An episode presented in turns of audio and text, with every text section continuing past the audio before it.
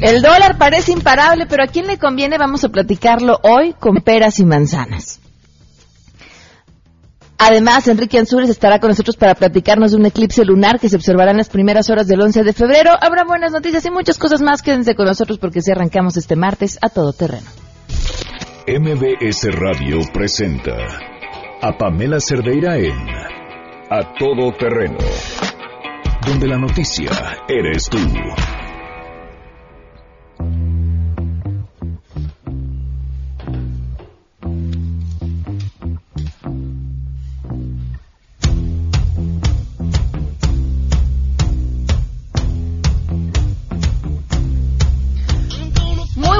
Bienvenidos a Todo Terreno. Gracias por acompañarnos en este martes 7 de febrero del 2017. El teléfono en cabina 5166125, el número de WhatsApp 5533329585, el correo electrónico a todoterreno.mbs.com y en Twitter y en Facebook me encuentran como Pam Cerdeira. Muchísimas gracias por escribir.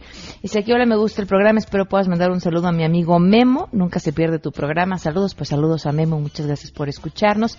Eh, gracias, Viridiana, dice ya el tiro de regreso al trabajo y a todo terreno muy bien. Bernardino Arroyo, gracias por escribirnos. Guillermo Galindo, también muchísimas gracias. Eh, Ignacio González, eh, te envío un beso y un abrazo. Saludos a todo el equipo de trabajo, muchísimas gracias. Alan Rodríguez, muchas gracias por escribirnos. Alejandro Duarte, Alan Rodríguez que nos escribe de, de la comunidad Taxia, Francisco que nos escucha desde Estados Unidos, muchísimas gracias. Dice, buenos días. Ayer escuché la mesa redonda y se me hizo muy interesante desde mi punto de vista. El trabajo tiene que ser en equipo, padres, directivos, maestros, alumnos, pero todo basado en el respeto, ya que los alumnos muchas veces llegan a vernos como parte de su familia. Y si ellos traen como base buenos valores en el contexto en el que se encuentran, los van a aplicar. Y la verdad es muy gratificante cuando todo funciona. Y sí hace falta escuchar la opinión de los padres, pues no todos reaccionan de la misma forma ante diversas situaciones. Eh, Nidia, muchísimas gracias también por escribirnos. Elias Alonso, gracias por la foto. Héctor María, gracias también por escribirnos a través del WhatsApp. Mucha gente eh, el día de ayer ah, escribía con el tema de la educación. No nos dio por leerlos, pero estaremos. Estaremos pasando. Lo dice, primeros nominados de la semana. No se sabrán lo básico de la Constitución, pero ¿qué tal para aprobarse sus bonos? Pues sí, diferentes, eh, bueno, yo los videos que he visto han sido de, diputados locales a quienes han cuestionado sobre la Constitución. Les preguntan sobre ciertos artículos y están pues perdidos. Muchísimas gracias Israel. A Luis, muchas gracias. Silvia mm, García, muchísimas gracias por, por escribirnos y por lo que me pones. Te mando un fuerte abrazo. Víctor Domínguez, Gabriela también, muchas gracias. Dice, me encantó la entrevista a los profesores, a ver si tienes oportunidad de invitar a Nuño y preguntar sobre su reforma educativa y si realmente está adecuada a la niñez de hoy. En el caso de profesores, sí conoce los derechos que ellos tienen. Un abrazo cariñoso para la familia. Excelente semana. Gracias, Gabriela. Fíjate que hemos platicado con académicos que han estado de la mano del nuevo modelo educativo y que lo han estado trabajando y ellos tienen otro punto de vista interesante acerca de, lo que se está presentando, pero vamos a invitarlos a todos escucharlos, conocer sobre todo qué es lo que se está presentando, creo que es eh, primordial. Pero tenemos información, así que arrancamos una vez.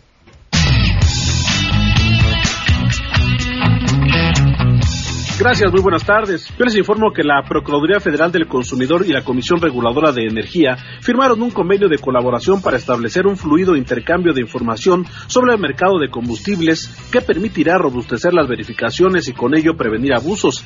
A través de dicho convenio, ambas instituciones pueden imponer sanciones a las empresas que no reporten precios a la Comisión Reguladora de Energía o que vendan los combustibles por encima del precio máximo establecido.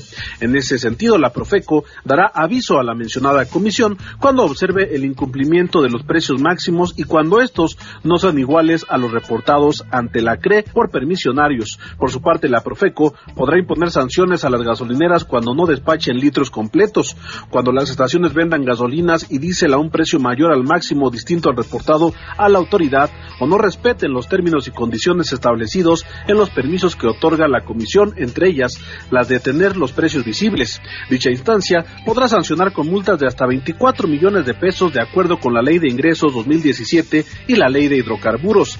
En caso de que se nieguen a ser verificados, la Profeco puede presentar denuncias penales ante la PGR en términos del artículo 253 fracción 3 del Código Penal Federal, el cual contempla una sanción de hasta 10 años de prisión por presuntos delitos contra la economía pública y multas de hasta 8.2 millones de pesos. La información que les tengo. El Partido Revolucionario Institucional en el Senado expresó su compromiso de continuar procesando las herramientas que permitan avanzar en la construcción de un México más equitativo e igualitario, así como proteger los intereses de los mexicanos. En un comunicado, el coordinador de los senadores del PRI, Emilio Gamboa Patrón, resaltó que su bancada ya trabaja en el análisis de la iniciativa preferente que envió el Ejecutivo para revalidar los estudios de los connacionales que pudieran ser deportados de los Estados Unidos. Señaló que discutirán la propuesta con los distintos grupos parlamentarios en razón de la alta trascendencia que tiene esta iniciativa que indicó atiende la inquietud de nuestros connacionales ante la posibilidad de ser repatriados. Emilio Gamboa afirmó que en este periodo legislativo, como en los anteriores, los priistas en el Senado privilegiarán la política y buscarán llegar a acuerdos con las distintas bancadas a fin de analizar y discutir las reformas que México requiere. Destacó que impulsarán una agenda legislativa con un amplio trabajo en favor de los derechos de los migrantes, la transparencia, la seguridad interior y el combate a la corrupción, así como acciones para proteger los derechos humanos, la reducción de la pobreza y el fortalecimiento de la economía nacional.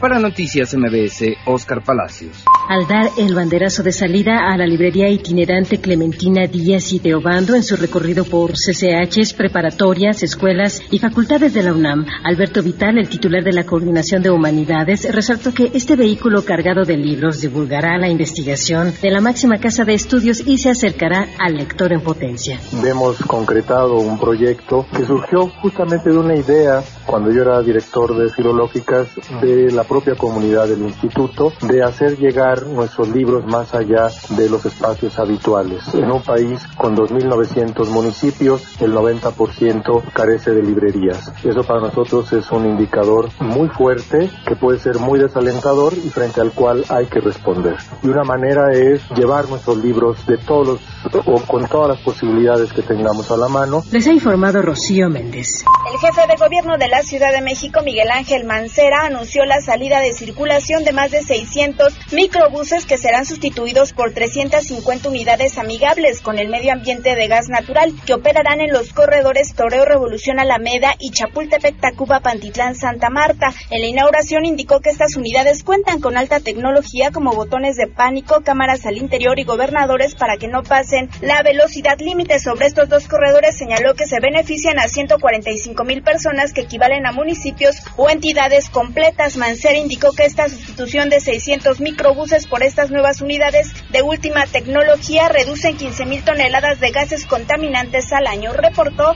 Ernestina Álvarez. Y por supuesto tenemos buenas noticias. Vamos con los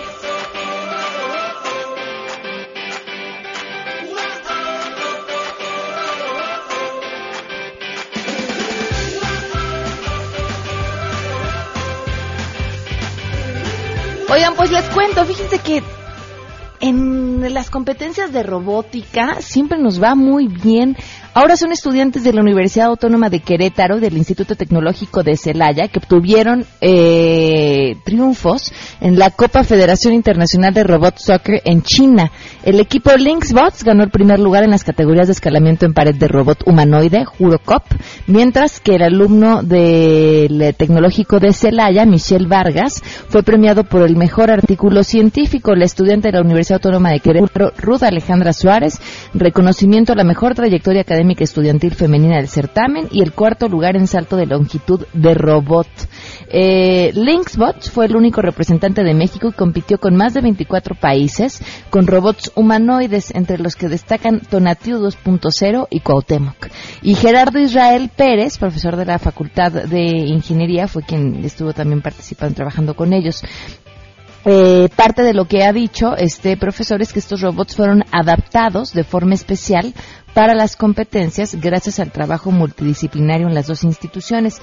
Ruth Alejandra Suárez eh, comentó que Tonatiu 2.0 se modificó para que pudiera subir escaleras, requisito básico de la competencia de escalamiento en pared, donde ganaron el primer lugar. El robot debía ser capaz de subir una escalera hasta el punto que les indicaron los jueces, pero uno de los retos era que estos le quitaban o ponían peldaños.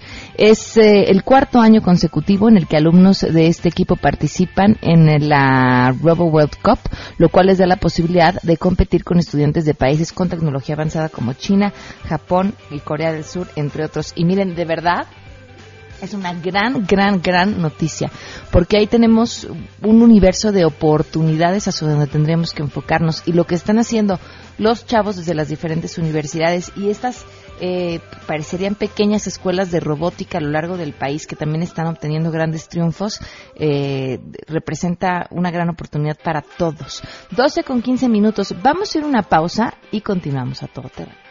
Yo estoy dispuesto a pagar 34 litros, que 35 es el tanque, yo estoy dispuesto a pagar 34 litros, pero no 40, son 6 litros que, que están cobrándome, que no me están entregando porque físicamente no le caben al coche, es una mentira. Pamela Cerdeira es a todo terreno. Síguenos en Twitter, arroba Pam Cerdeira. Regresamos. Pamela Cerdeira regresa con más en A Todo Terreno, donde la noticia eres tú. Marca el 5166125. La explicación precisa y concisa, con peras y manzanas. A Todo Terreno. Y el tema de hoy no es menor, vamos a hablar acerca del dólar de cómo sube, cómo baja, a quién afecta y a quién conviene el tipo de cambio. Le agradezco enormemente a Jorge Ramírez que nos acompaña esta tarde. Jorge, ¿cómo estás? Muy buenas tardes.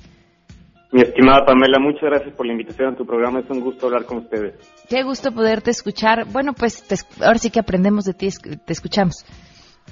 Perfecto. Antes que nada hay que separar los factores que están afectando a la moneda nacional. Eh, sin duda alguna, el, más reciente ha sido la llegada de Trump a la presidencia de Estados Unidos, pero eh, si, hemos de recordar, ya es un camino que llevamos recorriendo unos eh, dos años y medio ya con esta depreciación del peso desde junio del 2014. En junio del 2014, cuando comienza la caída en los precios del petróleo, el, peso estaba en alrededor de 13.4, eh, bueno, la tasa de cambio en 13.4 pesos por dólar. Eh, continuando con esto, después vino una política eh, de Estados Unidos hacia subir sus tasas de interés por parte de la Fed y después eh, ya, ya vemos la llegada de la presidencia de Donald Trump que termina también por eh, contribuir la depreciación. Pero este efecto de, digamos, ha sido por tres factores principalmente, en los cuales todos han sido desfavorables para el peso y hemos llegado ya a la situación en donde vemos el tipo de cambio por arriba de los 21 pesos. Ahora, hablabas acerca de la llegada de Trump y, he escuchado voces y me parece que tienen un punto que no ha afectado tanto como se esperaba. Como bien dices, ya estábamos en rondando los 20 eh, pues desde septiembre, casi casi, ¿no? Y, y pareciera que esto que tendría que haber explotado ya, nuestra ya desde Trump vemos eh, en, por ahí de noviembre en, el tipo de cambio en 18 pesos por dólar. Entonces, eh, lo que ha venido es, es un poco eh, más por el lado de la política comercial, eh, como se presenta el efecto de Donald Trump. Eh, la política proteccionista de, este presidente puede afectar las exportaciones mexicanas y estas serían las, las empresas que, eh, disminuidos sus ingresos. Sin embargo, eh, ha habido eh, quienes se han beneficiado de esta de este nuevo tipo de cambio, como por ejemplo eh, aquellos que reciben remesas de Estados Unidos, que han visto aumentado su, su ingreso durante los últimos meses. Es decir, ha, habido cierto efecto positivo en la economía mexicana para eh, ciertas familias de escasos ingresos que han que han aumentado eh, eh, bueno su ingreso debido a este efecto. Ahora también existe una controversia sobre si al mismo Trump le conviene este dólar fuerte porque eh, el, el, nuevo tipo de cambio debilita eh, la competitividad de las empresas de Estados Unidos, ya que ahora las exportaciones de Estados Unidos hacia el mundo eh, se vuelven eh, más caras eh, y, y, lo opuesto eh, justamente con las, con las exportaciones de nuestro país. Entonces, es, es ahora una controversia sobre si, si este nuevo tipo de cambio le conviene inclusive a Estados Unidos y sobre si Trump eh, jugará después con, con la tasa de cambio eh, interviniendo ya eh, para proteger a las empresas de su país. Ahora, ¿esta política proteccionista podría afectar también negativamente su moneda? Eh, no, justamente la cosa funciona más desde la política de tipo de cambio hacia la política proteccionista. entonces, imaginemos un, un dólar así de fuerte durante los próximos cuatro años de gobierno de Donald Trump. Eh, no favorecería hacia el objetivo de Donald Trump, que es bajar el déficit comercial de su país. Donald Trump ha hablado ya de, esta cifra de los 60 eh, mil millones de dólares que su país tiene eh, con déficit comercial respecto a México. Y eh, si Donald Trump quisiera realmente este, disminuir ese, ese déficit, a él no le convendría continuar con un, con un dólar fuerte, sino que él buscaría justamente depreciarlo lo cual eh, mejoraría el tipo de cambio para la moneda nacional. Esto para hacer sus exportaciones más competitivas y disminuir las importaciones. Eh, sin embargo, eh, justamente todas estas amenazas que se ha hecho hacia México respecto al poner aranceles hacia las importaciones ha irónicamente hecho lo opuesto a lo que a él le podría convenir en este proteccionismo que está promocionando hacia hacia, hacia, el, hacia el futuro. Jorge, ¿qué le conviene a México? Depende justamente de, de, qué lado se pueda, se, pueda ver. Eh, en el lado de la inflación, nosotros eh, como consumidores eh, pagamos ahora un precio más, más alto como, como por productos como por ejemplo el maíz o el acero. Entonces como consumidores no nos conviene, digamos, tener este, este tipo de cambio. A las empresas, por ejemplo, que, que exportan sus productos a Estados Unidos sí les tiene cierto beneficio. Eh, ahora, también es importante considerar que gran parte de los insumos que, se utilizan para la producción en México también vienen eh, importados. Por ejemplo, en la industria automotriz, eh, gran parte de, los insumos vienen de Estados Unidos. Entonces, también se puede analizar en el, en el sector de turismo. si bien eh, también parte de los insumos vienen de Estados Unidos. Eh, la mayoría del, turismo extranjero eh, viene eh, de Norteamérica y, y este ha aumentado debido al, nuevo tipo de cambio. Entonces, hay ganadores y perdedores de, acuerdo a esta nueva paridad y, y, sobre todo depende de quién estemos hablando para saber si nos conviene o si nos afecta este nuevo escenario internacional. Fíjate justo este punto que dices, cuando aquellas empresas exportadoras se ven beneficiadas por el tipo de cambio, eh, ¿qué tanto se traduce ese beneficio que obtienen las empresas por un mejor tipo de cambio en una mejor calidad de vida de sus empleados? Que es donde tendría que verse el beneficio, ¿no? ¿no? No teniendo empresarios más ricos nada más, sino que éstas se trabajaran en crecimiento, en mayores fuentes de trabajo o, como te decía, mejor calidad de vida de sus empleados. Claro, y también hay una problemática en México que es eh, importante mencionar, es que el 50% de los empleos están en el sector informal. Entonces, este sector ni siquiera eh, tiene acceso a las, a las exportaciones o al mercado internacional y, ni siquiera ve un efecto en el ingreso de o, en sus utilidades, es decir, está totalmente desligado de la economía internacional.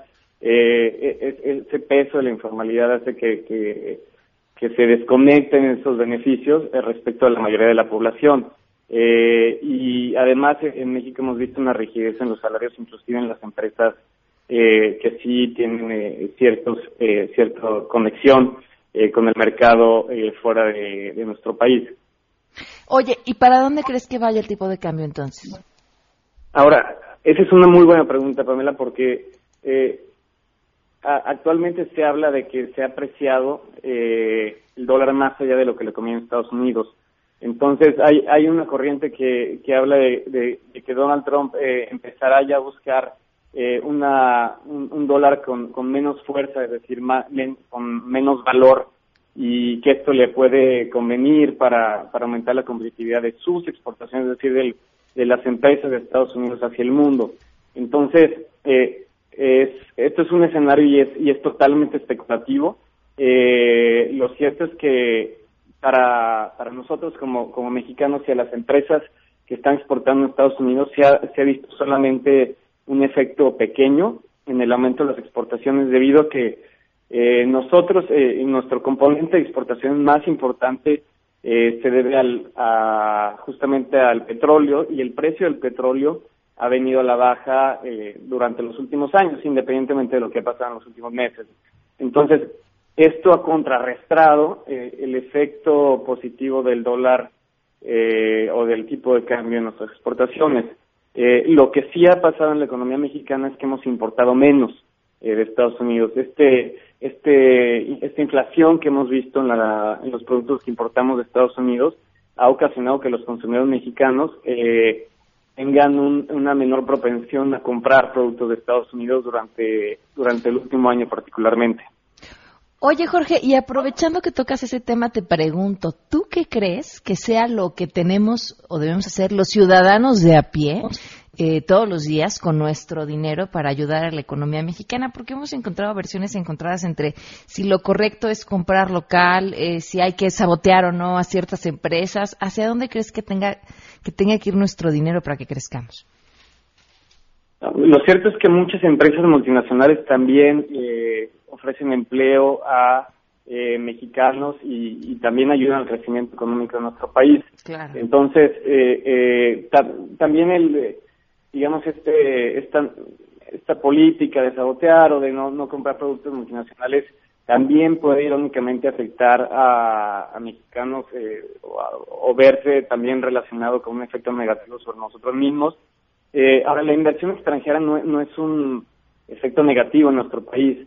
Eh, es decir, eh, nosotros también nos hemos visto beneficiados de, este tipo de inversiones. se, ha visto, por ejemplo, en, estados como Guanajuato, donde ha llegado eh, la industria automotriz o han llegado eh, nueva inversión japonesa. Entonces, también también se ha habido un, efecto positivo en, nuestro país y, y, el tema es que ahora se ha generado un nacionalismo, digamos, enfocado hacia comprar la nacional, cuando eh, también tenemos una, economía eh, interdependiente de Estados Unidos y de Canadá, en donde se han generado cadenas de producción eh, que nos han convenido a, la región de Norteamérica en general y, que hemos generado ya un crecimiento conjunto. Entonces, creo que es, necesario generar ya esta idea de que las cadenas de producción y, el libro comercio y y el justamente lograr alianzas también nos puede beneficiar mucho más allá de, generar divisiones entre, entre países, sino entendernos como, como socios comerciales que, hemos sido durante las últimas décadas. Perfecto. Pues Jorge, te agradezco mucho que por esta explicación y que nos hayas acompañado esta tarde. Muchas gracias a ti por la invitación, Pamela. Gracias, hasta luego. 12 el día con 30 minutos. Vamos a una pausa y continuamos a todo terreno. Si tienes un caso para compartir, escribe a todoterreno.mbs.com. Pamela Cerdeira es a todoterreno. En un momento continuamos. Pamela Cerdeira está de regreso en A Todo Terreno. Únete a nuestra comunidad en facebook.com. Diagonal Pam Cerdeira. Continuamos.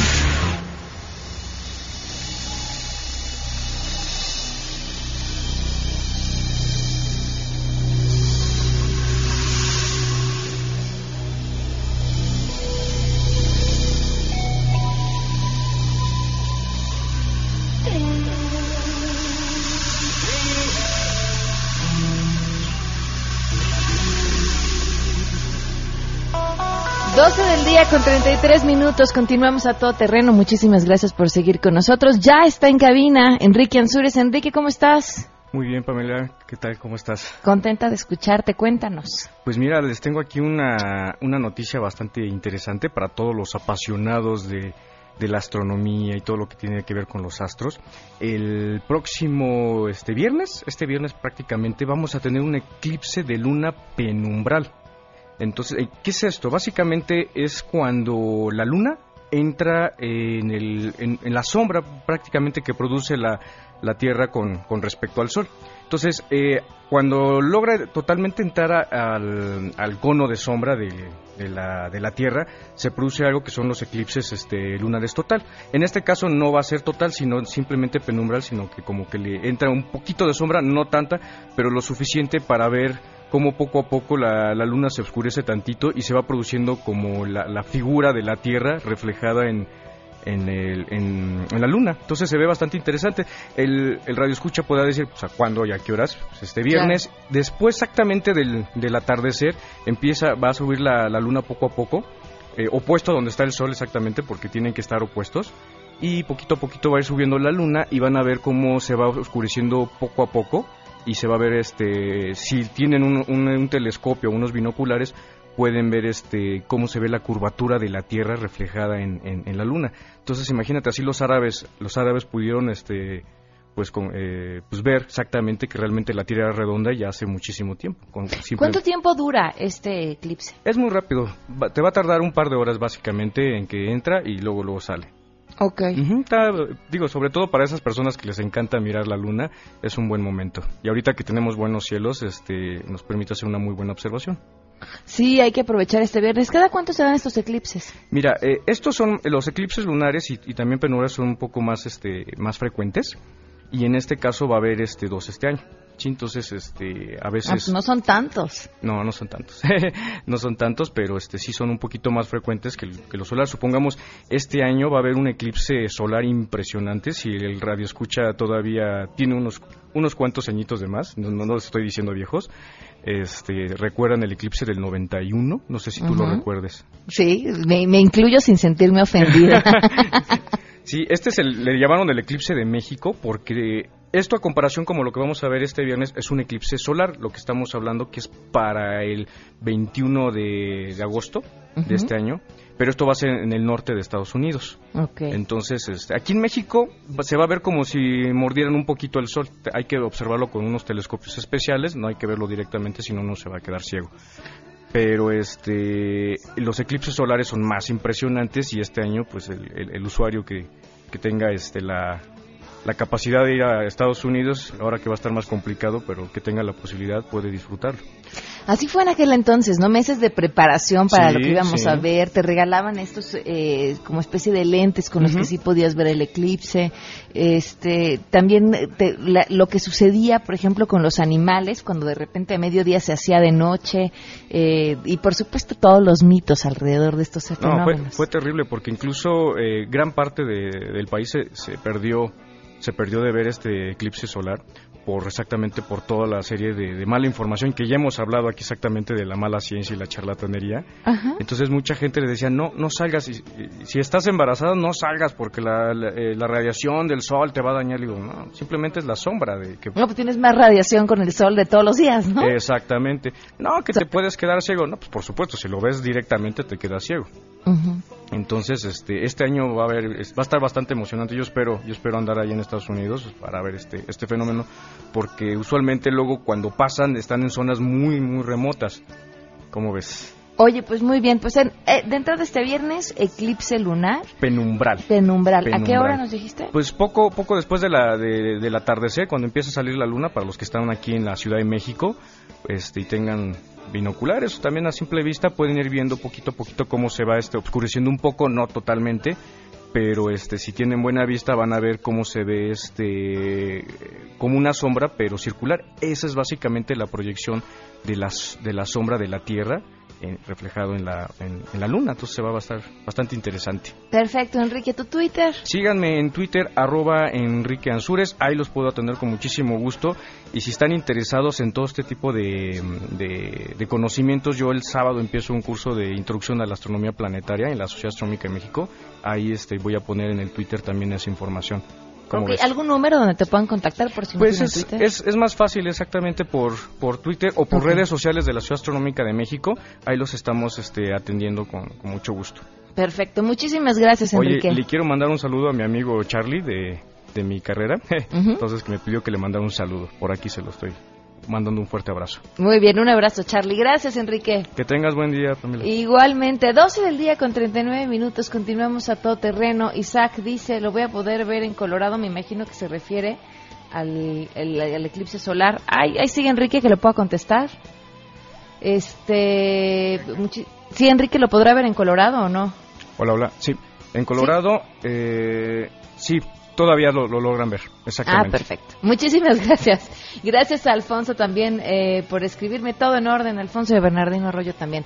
Oigan, eh, bueno, cambiando de tema, y esto es parte de un mensaje importante que trae Boeing para ustedes y que, y que es sobre todo en este año 2017 con los cambios que vienen y que uno se pregunta qué hay que dejarle a los niños, la mejor herramienta sin duda alguna para cada uno de ellos es la educación y a partir de esto podemos darles las armas para salir adelante por ellos mismos y tratar de inculcarle valores que los hagan mejores personas cada día.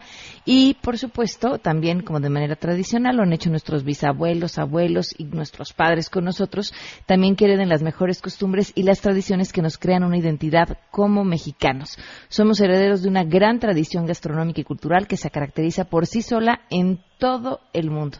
Y por supuesto, como parte de estas tradiciones, es el mensaje que Boeing les quiere compartir con una bebida para compartir en familia y disfrutar a la hora de la comida, el Boeing de un litro, porque ya como ellos dicen, siempre queremos dejar lo mejor a todas las familias de nuestro gran México. Vamos a una pausa y continuamos.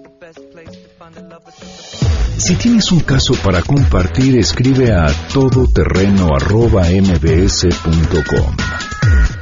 Pamela Cerdeira es a todoterreno. En un momento continuamos. Estamos de regreso. Síguenos en Twitter, arroba Pam Cerdeira, todoterreno, donde la noticia eres tú. Continuamos. Le agradezco enormemente a la periodista Anabel Hernández que nos acompañe el día de hoy para platicar sobre un tema que sin duda se ha convertido en la gran deuda del gobierno actual, el presidente Enrique Peña Nieto, que tiene que ver con, la versión, con, con, la realidad sobre lo que sucedió en la noche de los 43. Eh, y decimos la realidad porque primero se nos vendió lo que llamaron la verdad histórica y después desde el mismo gobierno federal esta misma versión histórica, si bien no cuestionada directamente, sí se vendió una versión de seguimos trabajando en ella y seguimos descubriendo y seguimos investigando. Luego vinieron los investigadores independientes y, y, así un sinfín de versiones que nos dejan eh, a, la sociedad en general con una sensación de, pues, de vacío, este, Anabel, y es lo que tú con este libro tratas de, prácticamente cubrir. ¿Qué tal? ¿Qué tal, Paula? Gracias a ti a tu auditorio por el interés sobre esta investigación. Eh, eh, pues sí, llevo ya dos años, más de dos años investigando el caso de los, del ataque perpetrado ahí en Iguala la Guerrero la 26 y 27 de septiembre de 2014 y, llevo dos años tratando de yo misma comprender, encontrar todas las piezas de rompecabezas que realmente expliquen de una manera coherente y veraz lo que pasó esa noche. Por desgracia, y, eh, lo que me he encontrado en mi investigación es que desde las primeras horas, de los primeros minutos después de los hechos ocurridos en Iguala, las autoridades responsables de hacer la investigación, que era su chamba, no la chamba de los periodistas, debe ser la chamba del gobierno, eh, en vez de enfocarse a descubrir la verdad, a llamar a declarar a los presuntos responsables o a las personas donde contra quienes había claros indicios como castillos eh, de balas, eh, testimonios del estudiante que inmediatamente narraban ese 27 de septiembre eh, la presencia del ejército y la Policía Federal, en vez de llamarlos a declarar inmediatamente, la Fiscalía General de Guerrero pues fue desviando desde un principio la investigación hacia esta hipótesis de un presunto minúsculo grupo criminal llamado Guerreros Unidos y supuestamente se había actuado solo conexión con el, con el alcalde José Luis Abarca y su esposa y la Policía Municipal de Iguala, como si Iguala fuera un lugar de hierro allí en la montaña donde el alcalde fuera el amo y señor del territorio. Efectivamente, sabemos que hay muchos, hay muchos lugares así donde el alcalde realmente es el que tiene todo el poder y toda la fuerza, pero no es la, no es la, no es la condición de Iguala. En Iguala eh, estaba una base, un 27 batallón de infantería, estaba una amplia base de la Policía Federal, estaba la base de operaciones mixtas de la estaba una base de operaciones muy importante de la Policía Estatal y estaba una minúscula, diminuta Policía Municipal de Iguala. Es así como, como yo empiezo mi investigación y descubro que, bueno, en la, en la convivencia y en la coordinación de todas sus autoridades se dan los hechos y en vez de investigarlas, la, la, la, Fiscalía los desvía. Después, cuando la PGR toma control de la investigación, en vez de redireccionar hacia el ejército, de la, la Policía Federal, contra quienes había pruebas periciales, testimonio contundentes, pues la PGR continúa con el desvío de la investigación durante estos dos años, ocultando realmente eh, los verdaderos hechos, encubriendo la participación del Ejército, del CISEN, de la Policía Federal Ministerial y de elementos de la Policía Federal aquella terrible noche. Oye, Anabel, a ver, me, gustaría que hacer una pausa. Hablas de estas pruebas que desde un inicio apuntaban hacia el Ejército y hacia la Policía Federal. ¿Cuáles eran? Mira, te platico. Que es lo que primero que a mí me sorprende, cómo se pudo haber ignorado. Los estudiantes, esa noche, los estudiantes sobrevivientes, grabaron unos videos con teléfono celular.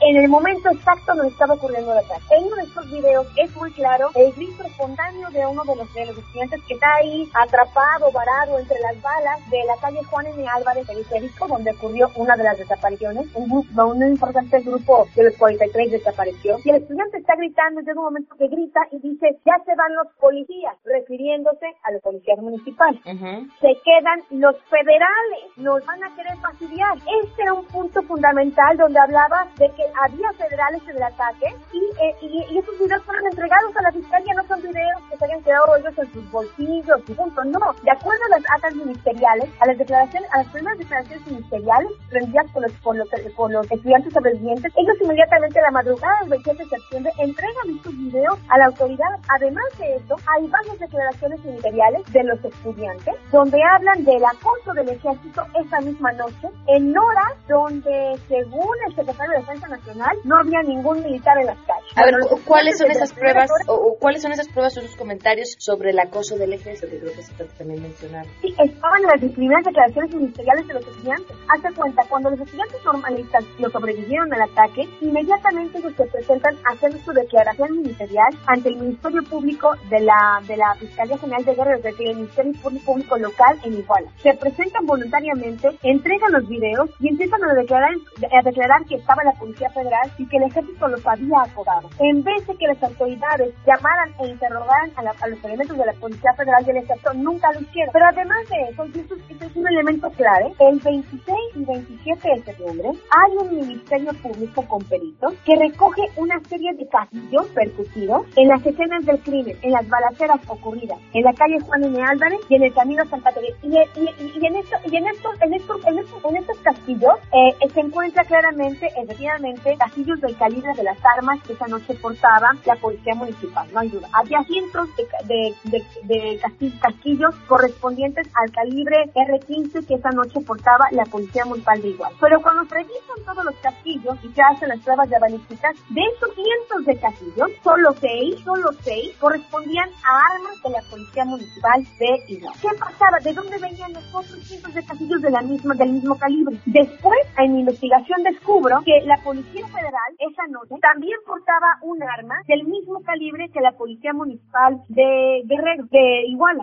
Ahora, hasta, dos años, hasta, casi dos años después, una investigación interna de la PGR, de la Visitaduría eh, General de la PGR, está ordenando que se haga un peritaje a esas armas que traía la Policía Federal. ¿Estás de acuerdo que es un peritaje que tuvo que haberse hecho en las primeras horas del 27 y 28 de septiembre y nunca se hizo? También entre los castillos que se encuentran en las escenas del crimen de la calle Juan de Álvarez y el camino de Santa Teresa se encuentran castillos de un calibre que corresponde única y exclusivamente, de acuerdo al peritaje, a un arma G3 que es un rifle de asalto. Cuando yo hago mi investigación descubro que la única corporación que esa noche portaba ese calibre, esa arma, era el 27 Batallón de Infantería. Estos castillos, de acuerdo al Ministerio Público que los recoge, asienten un documento 19 castillos de tal calibre que eso corresponden al arma G3 y señala la, la, marca de Es decir, cada cartucho, cada fábrica de armas en el mundo rotula cada, cada una de sus balas con una insignia especial que las identifique unas de otras. Bueno, estos cartuchos tenían la, la marca SC. Cuando yo hago mi investigación de qué eso, qué es la marca SC, SC, descubro que es fábrica de cartuchos de la industria militar de la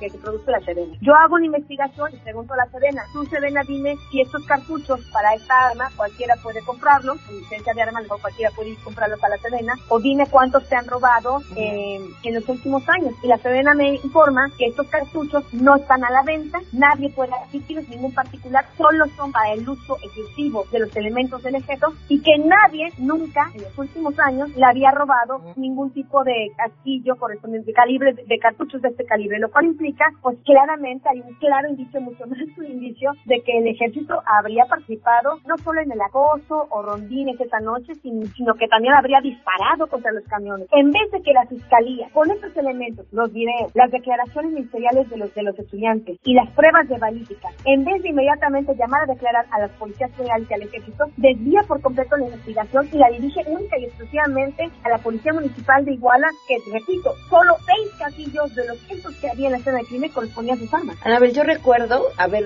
podido entrevistar a Barca al día siguiente de los hechos, cuando la noticia era pura confusión, ¿no? Eh, el número de desaparecidos era indeterminado, las mismas autoridades decían, bueno, es que dicen que son 100, pero creo que ya encontramos algunos, otros están en sus casas, otros están escondidos. No tenía tenían realmente idea de lo que había pasado ni de la relación entre lo que había sucedido con los 43 y lo que había sucedido al otro camión donde venían los futbolistas. Eh, y lo que llamaba mucho la atención en ese momento en el que tuvimos la oportunidad de platicar con Luis Abarca era el cinismo. Eh, su respuesta ante lo que se desarrollaría después como una de las noticias más importantes y trágicas de, de esta administración. Él decía, pues yo sabía que los normalistas venían y yo sabía que estaban armando alboroto y entonces di la señal de que no los tocaran, que se habían robado unos camiones y venían haciendo alboroto y la señal que di a las autoridades fue no los toquen, no los molesten. Eh, este, este cinismo, eh, porque después de esto comentaba y de ahí me fui a echar unos tacos, ¿no? Que por cierto estuvieron muy buenos. Eh, no deja llamar la atención, sobre todo en el papel que Abarca ocupó dentro de las investigaciones y el gran silencio que se ha hecho desde su detención sobre lo que él tenga que decir al respecto. Mira, me parece que acabas de dar en un punto muy importante del gas y es parte de la fabricación que ha hecho el Estado mexicano contra Luis Abarca. Yo he revisado conservadamente todas las declaraciones que supuestamente hay en incluso supuestamente antes de estos eventos de, de, la noche de He revisado sus declaraciones, he revisado la investigación que la propia PGR le ha hecho sobre presuntos vínculos con el crimen organizado. Lo que te puedo decir es que si bien es cierto que Luis Abarca puede no ser el alcalde más brillante de México y puede tener una dosis de indolencia en su manera de ser y de hablar, lo cierto es que hasta este momento no hay nada que lo incrimine y imitar. Absolutamente nada. Realmente el señor eh, eh, se va a comer unos tacos. Yo te voy a decir que hasta fui a la taquería a poder corroborar si esta historia era cierta. Pues qué tal que se estaba yo operando en la central de policía de Iguala a las torturas o desaparición de los estudiantes. Yo fui a corroborar y efectivamente estaba comiendo tacos en la vía pública. Yo no creo que nadie, por más sangre que tenga, esté supuestamente ordenando y masacrando estudiantes a unas cuadras y por otro lado usted en la vía pública comiendo con toda su familia tacos. Yo no he visto tal, tal cosa en ningún escenario público de este país ni del mundo. Estamos hablando que en realidad nunca ha habido pruebas contundentes contra Barca. A lo mejor hoy podría pintarse responsabilidad de religión, a lo mejor por no haber salido a verificar directamente los hechos a la calle, a lo mejor por solo haberse mantenido vía telefónica informado y no haber hecho más. Me parece que de eso tal vez alguien podría acusarlo de algo, pero de él haber participado, de él haber ordenado, no hay ninguna prueba. Te podría decir, por ejemplo, que ninguno de sus negocios, el centro este de comercial Tamarindo, ni de todos sus locales de joyas, ni propiedades, no hay ningún, ninguno asegurado por la PGR. Hasta el día de hoy, dos años después. ¿Por qué? Porque la PGR no ha podido probarle a ningún juez algún peso, algún centavo de esa familia, por muy mal que le caiga públicamente a la gente, está vinculada con el crimen organizado. La PGR no ha podido demostrarlo. Y perdón, alguien es culpable, pues solo hasta que se le, se le puede probar. Me parece que hubo un hinchamiento público, me parece que la personalidad, el perfil de la señora, el estar emparentada con los narcotraficantes, que es verdad que está emparentada, eso no hay duda, eso, eso, eso fue lo que propició que se cometieran en estudios expiatorios eh, idóneos. Pero lo cierto es que, que, que, no hay pruebas contra ellos y te diría una cosa más. En uno de estos informes a los que tuve acceso, estos informes secretos de la propia eh, Visitaduría General de la En estos informes informa que los policías federales que detuvieron aquel 4 de noviembre de 2014 a Barca y su esposa, imágenes que la, que la PGR difundió por toda parte, por todo el mundo, pues este documento está diciendo que su detención fue ilegal y que sus derechos fueron violados, lo, que, lo cual implica que por eso el gobierno no ha vuelto a decir nada del caso de Avanza, por eso el silencio, porque no hay una detención legal, ningún juez va a sentenciar. Pues Anabel, hay que, hay que leer con, con mucho detenimiento tu libro, eh, sin duda un, una necesidad de justicia que se clama en todo el país, que también hay una urgente necesidad de credibilidad por parte del gobierno y de ahí lo que se deriva no solamente de este caso. Te agradezco mucho, Anabel, que nos hayas acompañado esta tarde. Muchísimas gracias, Pamela. Muchísimas, gracias. Un abrazo, La verdadera noche de igual, la de Anabel Oigan, y en otros temas, este, van a decir que, qué cambio les doy, qué giro, pero es un asunto bien importante y que nos va a empezar a afectar muchísimo, sobre todo por la temporada electoral. Ayer se estuvo hablando de la historia de un hombre que desde Alemania está levantando una demanda en contra de Facebook. Él es un refugiado sirio. ¿Y por qué está demandando a Facebook? Porque su fotografía fue utilizada un montón de veces en noticias falsas acusándolo de actos terroristas. Y les digo, esto es importante porque durante la elección eh, presidencial en Estados Unidos, las noticias falsas fueron un tema tal que las que recorrían, las que corrían a través de Facebook, al final de la elección tenían muchísimos más eh, compartidos, likes y comentarios que las noticias que eran reales y que venían de fuentes confiables. Tanto así y tan importante fue que terminando la elección Facebook empezó con una serie de medidas en alianza con eh, ciertos sitios de noticias para poder detectar estos sitios que suben información falsa y bajarlos a tiempo. Aún así, este esfuerzo no ha sido suficiente. El claro ejemplo es lo que pasa con este refugiado sirio que dice, le pedí a Facebook que bajara estas notas, bajaba algunas, pero luego me decía que la fotografía no estaba en contra de todos sus, de, todos los marcos que ellos ponen y de sus reglas, y entonces no bajaban la foto independientemente de que su foto estaba al lado de una noticia que no era real. Y les digo esto porque independientemente de todos estos mecanismos que Facebook ha echado a andar en Estados Unidos, nos va a pegar. Y si uno busca, ahora hay conteo de las noticias falsas más vistas del 2016. Y aquí son infinidad de sitios que se dedican a publicar pura basura. ¿Con qué intenciones? Pues seguramente las más sucias y las más oscuras porque hasta publicar una mentira cuesta tiempo, dinero y esfuerzo. Entonces, en lo que se sabe eh, hacia dónde van estas medidas y cómo podrían ayudarnos a que la información que nos llegue sea la correcta, pues muchísima precaución. Yo les apuesto que esto en este año y sobre todo para el 2018 va a inundar nuestras redes sociales. Así que mm, mucha cautela. Eh, decía mi abuelo, es una gran frase, desconfía de todo el mundo y no te entregues a nadie, que en la duda está el saber. Bueno, pues así con todo aquello que sobre todo lean a través de las redes sociales, porque las mentiras nos inundarán próximamente. 12 con 57 minutos, nos vamos. Muchas gracias por habernos acompañado. Los espero el día de mañana a las 12 del día en A Todo Terreno y se quedan con Juan Manuel Jiménez.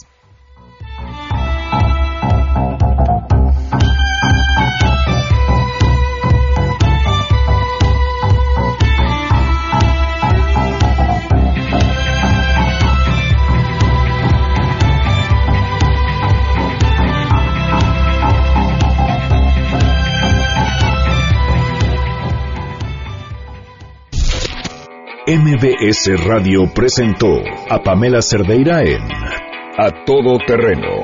Te esperamos en la siguiente emisión, A Todo Terreno, donde la noticia eres tú. MBS Radio, en entretenimiento, estamos contigo.